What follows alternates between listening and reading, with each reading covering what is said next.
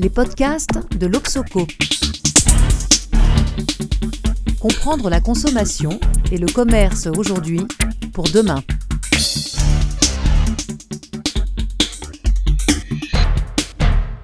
Bonjour, bienvenue dans Société et Consommation, le podcast de, de l'Obsoco. Euh, C'est Philippe Moiti aujourd'hui aux commandes pour une émission consacrée à la proximité. Euh, On le sait, le, le commerce est en première ligne pour subir les tendances sociétales. Et comme l'a confirmé notre observatoire des perspectives utopiques, les Français prennent leur distance par rapport à la modernité et à ses symboles. Euh, euh, ils aspirent pardon, au petit, au proche, à l'authentique. Ils expriment le, le désir de consommer mieux et sont même parfois disposés pour cela à consommer moins. En gros, c'est le modèle de l'hyperconsommation euh, qui révèle des fissures de plus en plus manifestes. Alors, symbole du commerce moderne, issu de la précédente révolution commerciale, les hyper et les centres commerciaux souffrent tout particulièrement de cette dynamique qui semble au contraire profiter aux concepts commerciaux plus segmentants et en particulier à ceux qui s'inscrivent dans une forme ou une autre de proximité. Proximité, voilà donc le terme qui a le vent en poupe. Mais méfions-nous du caractère polysémique d'une notion dont les travaux des géographes et des économistes ont montré la complexité, notamment en pointant que la proximité ne saurait se réduire à la proximité physique ou géographique. C'est d'ailleurs pour explorer le rapport des Français à cette notion dans toute son épaisseur que l'Obsoco a inscrit dans son programme de travail de 2020 le lancement d'un observatoire de la proximité. Donc nous allons aujourd'hui démarrer l'exploration de cette notion avec un invité qui se trouve en quelque sorte doublement au cœur du sujet. Alexandre de Palmas, bonjour. Bonjour Philippe. Merci d'avoir accepté notre invitation.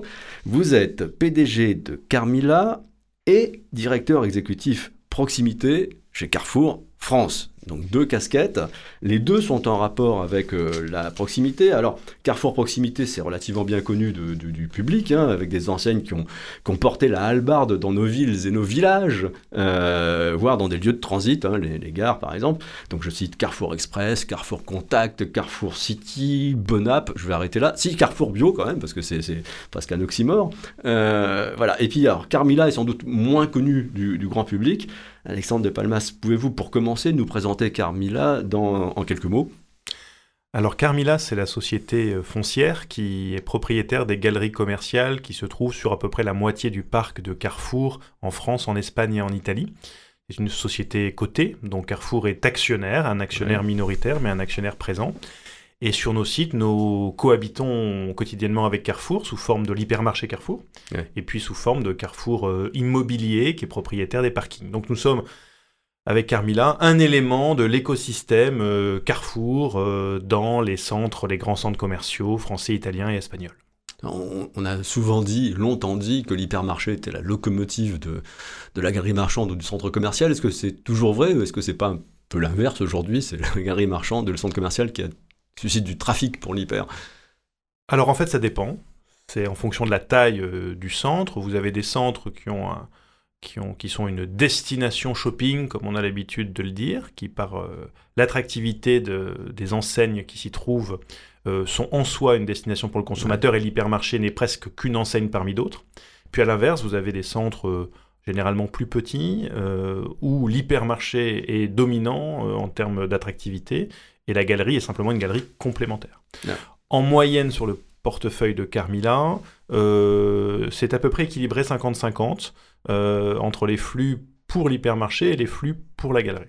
D'accord, j'ai- compté, enfin, je suis allé voir sur votre site, vous avez 215 euh, sites dans trois pays, mais l'essentiel quand même est en France, et donc on est plutôt sur des, à l'échelle de la profession, plutôt sur des petits euh, centres commerciaux? Alors pas, pas, pas que petits. Ouais. Euh, on a des centres qui sont des très gros centres. Vous prenez euh, BAB2 à Biarritz euh, ou, euh, ou à Calais, vous avez des centres qui sont des centres extrêmement significatifs, très grands. Mais c'est vrai que la particularité de Carmila est d'être présent notamment en France, de par l'histoire du développement de Carrefour. Euh, dans beaucoup de villes moyennes. Et à ce titre-là, c'est des centres un petit peu plus petits, mais qui sont très souvent leaders dominants, voire parfois les seuls dans la zone de chalandise de ces villes moyennes. D'accord, donc sans doute, on, va y revenir, inscrit davantage dans la proximité. Exactement. Alors, euh, c'est un secret pour personne, hein, les centres commerciaux sont rentrés un peu dans la tourmente, globalement, collectivement. Euh, le dernier indice de fréquentation publié par le Centre national des centres commerciaux pour l'année 2019 fait état d'une stabilisation. Hein, en gros, on a 0,3% de croissance, qui est un chiffre positif, très, faiblement, mais ça rompt avec la dynamique observée depuis près de 10 ans. Hein.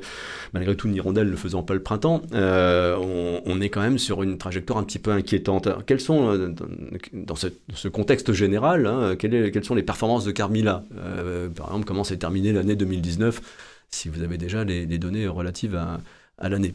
Oui, alors euh, Carmila a fait une, bonne, une très bonne même année 2019. Euh, euh, d'abord parce que la fréquentation, alors certes l'hirondelle ne fait pas le printemps, mais je pense qu'il faut ne pas non plus gâcher son plaisir. je pense que 2019 est une année de croissance des fréquentations, certes légère, et encore rappelons-nous que le mois de décembre 2019 est un, mois de mouvements sociaux qui a pesé pour moins 0,4% de trafic à lui tout seul. Mm. Donc si on n'avait pas eu euh, ce mois de décembre, probablement que 2019 aurait été meilleur encore. Et donc, on le compare à une base 2018 qui n'était pas brillante. Alors, qui n'était pas brillante non plus. C'est une mauvaise habitude que nous prenons d'avoir des mauvais mois de décembre. Bon, donc, mais tout ça pour dire que 2019 est quand même euh, une meilleure année que depuis bien longtemps.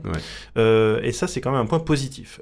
dans les centres commerciaux Carmila, le trafic est à peu près équivalent à la tendance du CNCC, donc nous sommes aussi en croissance. Et plus important encore, le chiffre d'affaires des commerçants des galeries Carmila est en croissance de plus de 2%. Et ça, ça devient significatif. Donc, on retrouve de la motricité commerciale, on retrouve du dynamisme chez les commerçants présents dans les galeries Carmila. Ça, c'est le plus important, évidemment. C'est sans doute à mettre aussi en relation avec une conjoncture du pouvoir d'achat qui est quand même euh, relativement bonne, hein, grâce aux mesures euh, adoptées par le gouvernement.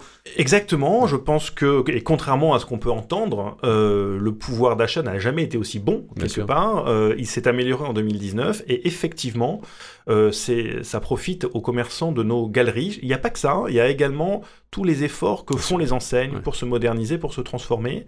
Euh, on sort d'une période difficile, d'ailleurs on n'en est probablement pas sorti, on est encore dans une période certes difficile, mais je tiens quand même à rendre hommage au tout le travail que font toutes les enseignes qui se transforment, qui s'adaptent à l'omnicanalité, qui font des efforts sur leur collection, sur leur offre, sur leurs services et qui font qu'aujourd'hui, on a une dynamique commerciale dans les centres commerciaux en général et ceux de Carmila en particulier, qui redevient positive et qui revient bonne. Voilà, donc c'est une bonne année et les, euh, les revenus, c'est-à-dire les loyers perçus par Carmila, eh sont en nette progression et donc c'est une bonne chose.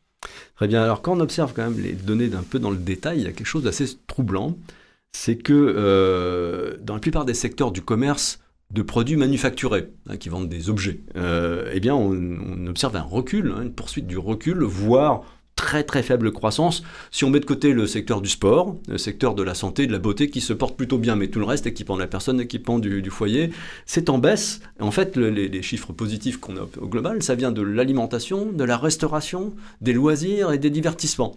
Donc il n'y a, pas un petit changement de, de paradigme là, en fait, les euh, centres commerciaux qui sont de moins en moins des centres de commerce, mais autre chose en fait. On est en train de basculer sur euh, notre raison d'y venir.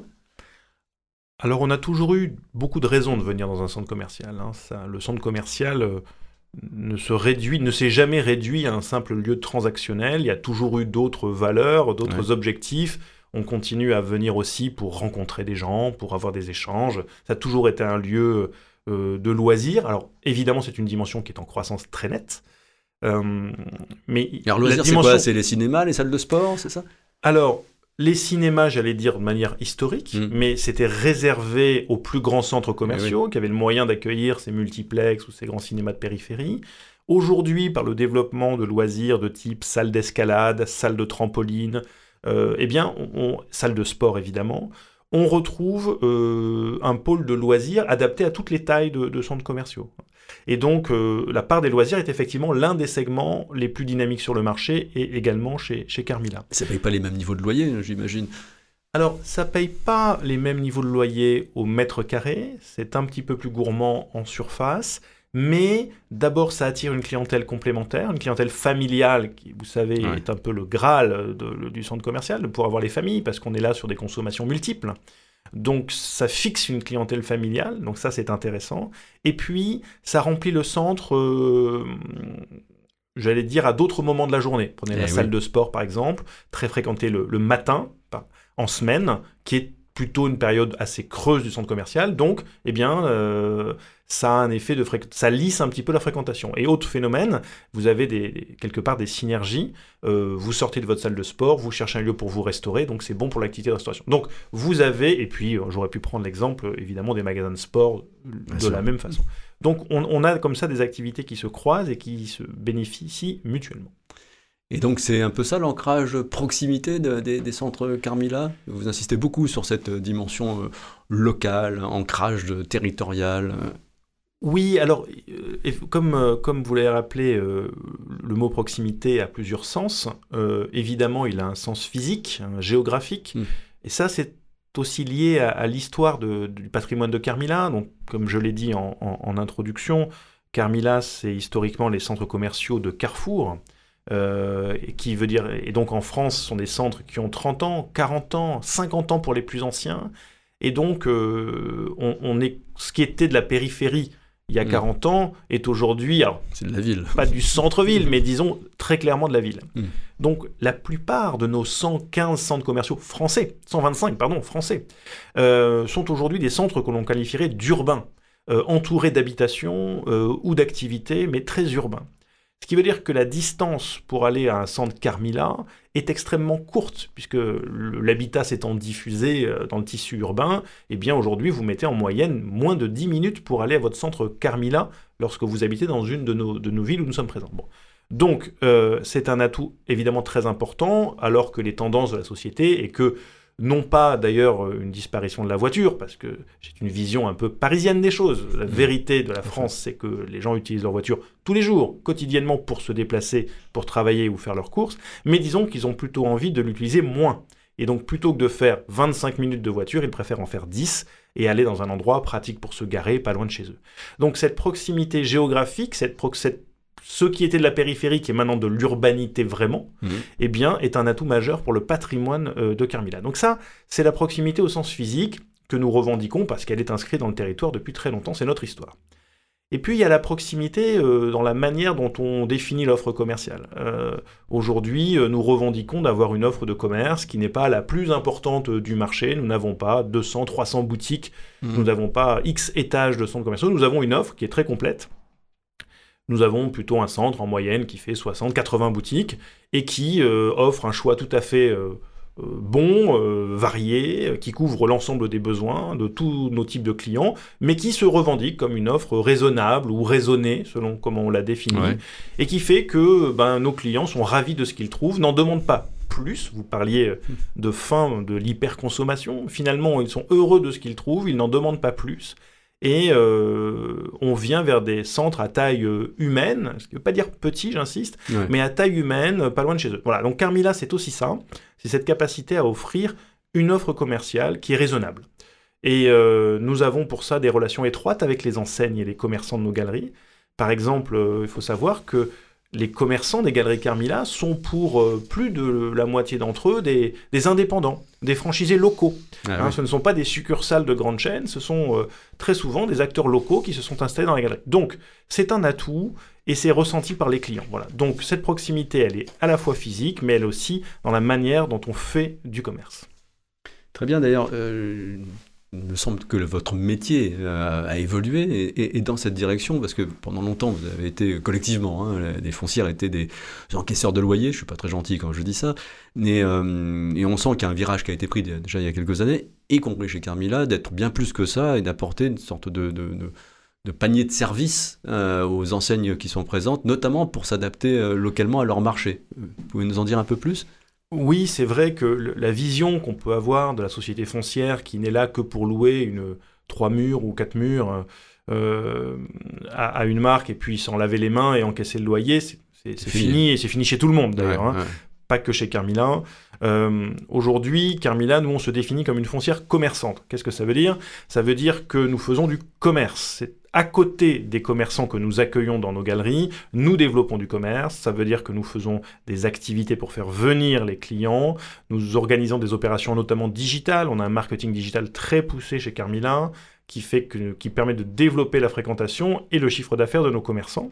Nous développons des activités de commerce éphémère, de Ouais. boutique éphémère, de speciality leasing, Ouais. qui sont un moyen Specialty leasing, pour ceux qui ne savent pas. ah ben, ce sont toutes les activités commerciales ou en lien avec des marques, de manière un peu plus large, Ouais. qui, est- qui viennent euh, dans nos galeries pour une semaine, deux semaines, trois semaines, pour des durées très courtes. Dans dans les allées, en général. Voilà, euh, principalement dans les parties communes, dans les mailles, qui sont les parties communes des centres commerciaux. Et boutique éphémère étant une boutique qui vient prendre la place d'une boutique pour euh, un mois, trois mois, un an, voire un peu plus, mais guère plus. Bon. Donc, c'est à la fois, ça a un double avantage, cette activité, c'est que ça apporte de la nouveauté dans les... et donc ça permet aux clients qui viennent nous voir d'avoir une offre renouvelée. Et puis ça a un autre avantage, eh bien c'est que on peut accueillir des enseignes plus jeunes, Eh oui. des marques qui débutent, qui n'ont pas forcément envie de se lier pour 3, 6 ou 9 ans euh, avec un centre commercial, mais par contre qui ont envie d'essayer un concept, d'essayer un produit pendant 3 ou 6 mois. Et donc, euh, ben, on change de l'éternel portefeuille de marques que l'on connaît, et on donne ainsi accès aux centres commerciaux, à des nouvelles marques, à des startups, à des producteurs locaux, euh, qui ont accès à nos galeries grâce à ce développement du commerce éphémère. Très bien. Dernière question est sur centres commerciaux, très brève. euh, Vous répondrez pas si vous n'avez pas envie. Le taux de vacances actuellement dans les centres Carmila en France? Il est très faible. euh, on est aujourd'hui à un taux de vacances qui est supérieur, un taux de vacances, un taux d'occupation qui est supérieur à, à 96,5. Ah oui. donc euh, voilà. Donc on C'est est. c'est le plein emploi. Quoi. Ouais, non, pas tout à fait le plein emploi, mais d'ailleurs le plein emploi n'est pas possible ni souhaitable puisqu'on a besoin d'une respiration pour faire des travaux. La vacance stratégique. Voilà, Ouais, c'est-à-dire que cette, cette part de magasin qu'on ne souhaite pas relouer, Ouais. parce que c'est nécessaire pour moderniser, transformer. Voilà. Donc on est sur des taux de- d'occupation qui sont très stables d'ailleurs et qui sont très élevés. Très bien. Passons à votre deuxième casquette, euh, la, la proximité. Alors là, j'ai été très surpris par les derniers chiffres de Nielsen sur le marché des, produits de grande consommation, euh, bilan de l'année 2019. Et euh, on- a confirmation que le marché des PGC, des produits de grande consommation, à l'échelle de toute la grande distribution, tout format confondu, se porte pas très bien, puisqu'on a encore une baisse en volume, 0,8% de, baisse en volume compensé par une augmentation des- prix moyens. Euh, donc on a une croissance de 0,8% en valeur.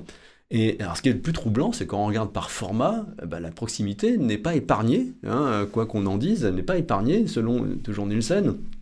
2019 se traduit pour la proximité par une baisse de 1,8% en volume, 1,8%. Et on a même une baisse en valeur, euh, elle est infime, moins 0,1, donc le- l'effet prix ne compense pas hein, ici la, la baisse en volume. Et alors, le plus troublant, c'est que dans la proximité, Nielsen distingue la proximité urbaine et la proximité rurale.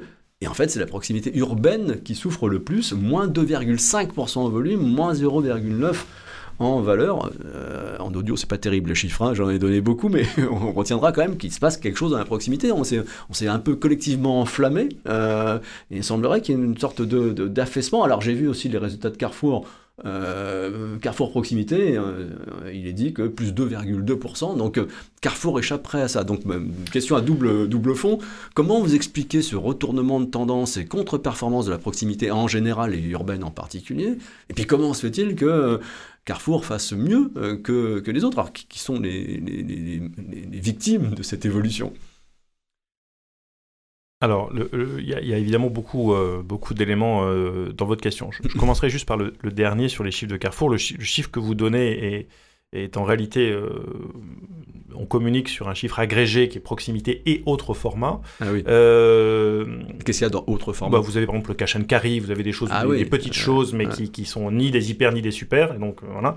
Et, euh, et la réalité, c'est que les chiffres de proximité de Carrefour sont même supérieurs à ceux que vous donnez. Voilà. Ah bon Donc, donc parmi dans cet ensemble-là, en fait, c'est plus pour ce qui est strictement de la proximité. Donc, euh, donc 2019 a été une très bonne année pour la proximité de Carrefour, tant la proximité urbaine que la proximité rurale. J'y reviendrai.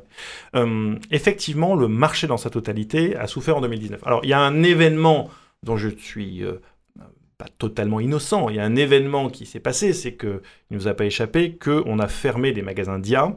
Ouais. qui étaient euh, classés en proximité quand ils ont été euh, intégrés au, au portefeuille de Carrefour. Ah oui, oui, exact.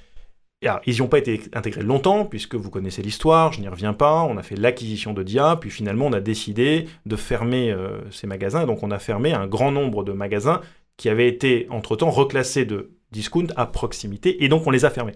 Et donc en 2019, vous avez un effet mécanique, qui est l'effet de la fermeture du patrimoine de Dia, qui pèse évidemment sur les chiffres globaux, parce que c'est un patrimoine qui était relativement important.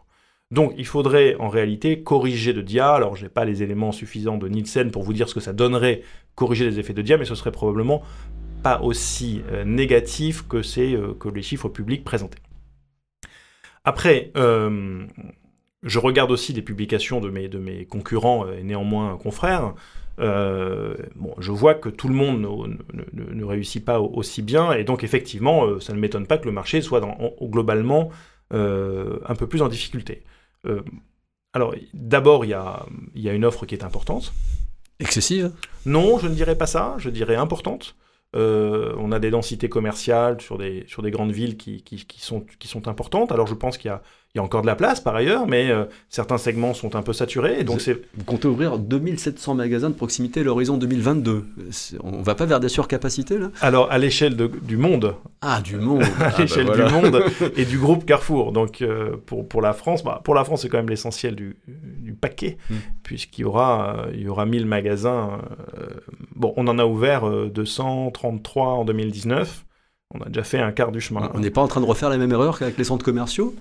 Non, alors d'abord, non, je ne crois pas, euh, parce que il y a quand même une attente, une demande du client pour ce commerce alimentaire de, proximité. Je crois que les tendances restent bien orientées, même si les chiffres du marché de 2019 sont moins bons qu'en 2018.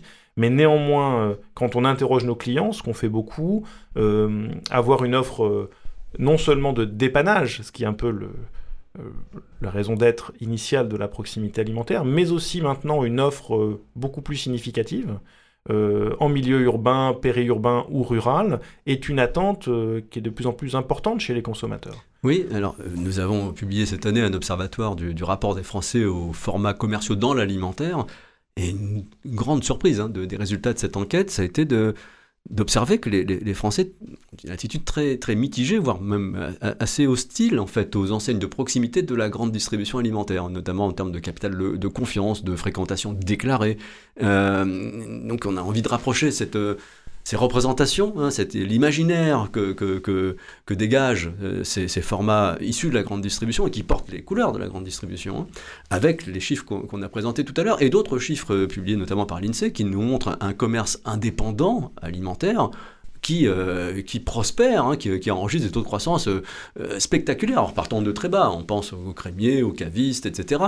Donc est-ce qu'il n'y a pas matière à réflexion, à se dire que peut-être que sur le plan fonctionnel, utilitaire, effectivement, vous avez des magasins qui répondent à des besoins, mais qu'il manque peut-être une, dimension plus affective et un imaginaire qui soit plus en phase avec ce que j'évoquais en introduction, cette prise de distance par rapport aux valeurs de la modernité? Alors, Effectivement, il est probable, quand dans le cadre de l'enquête que, vous évoquez, il est probable qu'il y a un effet de halo négatif de la grande distribution en général qui pèse aussi sur les réseaux de, proximité. A l'inverse, les magasins de proximité alimentaire euh, sont de plus en plus dans les codes de la proximité euh, traditionnelle. Euh, on voit maintenant, si vous prenez les Carrefour City par exemple, euh, toute la, zone fruits et légumes est traitée comme une zone de, marché, avec une mise en avant des produits euh, de saison, une identification des produits locaux, régionaux. Donc on, va chercher, vous avez euh, dans un de nos magasins parisiens qui s'appelle Carrefour City La Halle, qui est un magasin pilote sur lequel nous mettons en avant euh, un stand fromage traditionnel à la coupe, qui est tout à fait, euh, on va dire, nouveau euh, dans la proximité urbaine. Donc on essaie de réintroduire des éléments traditionnels qui sont les éléments qui sont plébiscités par le consommateur. Et pourquoi pas aller au bout de cette logique, un peu comme le fait Casino, et d'appeler ça la halle et de faire disparaître la hallebarde, ou d'avoir une ancienne bio qui s'appelle pas Carrefour. Mais parce que je pense que euh, la hallebarde ou l'enseigne euh, Carrefour a aussi une vertu de réassurance extrêmement forte. Moi, je, faisons, euh, revenons un tout petit peu en arrière. Il n'y a pas si longtemps, les enseignes s'appelaient Shopee, s'appelaient Marché Plus. Pour les plus anciens d'entre nous, on se souvient de Codec. Eh bien, toutes ces enseignes sont devenues aujourd'hui Carrefour City, Carrefour Express ou Carrefour Contact. Au moment où, il y a euh, une dizaine d'années maintenant, euh, ou un peu plus, on a transformé ces enseignes en Carrefour quelque chose, on a constaté euh, des bons de chiffre d'affaires de l'ordre de 30%. Ah euh, parce que, tout simplement, euh, Carrefour, mais j'allais dire comme les autres grands noms de la distribution, n'ont peut-être pas la portée romantique que peut avoir le commerce traditionnel de proximité, mais portent des valeurs de traçabilité, de sécurité alimentaire, de sécurité sanitaire, de confiance, de sérieux, euh, qui est aussi très rassurant pour le consommateur. Donc ne, caricaturons pas le consommateur, il n'est pas uniquement à la recherche d'une expérience euh, locale euh, totalement un peu idéalisée, il est aussi à la recherche d'un équilibre entre quelque chose qui soit le meilleur produit, avec toutes les garanties que ça représente, le meilleur prix, et évidemment, si ça peut avoir un supplément d'âme, et c'est le travail de la proximité, évidemment, il est preneur. Très bien, nous arrivons au terme de notre entretien. Peut-être euh, avant de nous quitter, euh, est-ce que vous avez, euh, pouvez nous annoncer une nouveauté que vous comptez lancer, soit dans les centres commerciaux, soit dans les magasins de proximité en 2020 et qui conforterait ce positionnement ancré sur la proximité?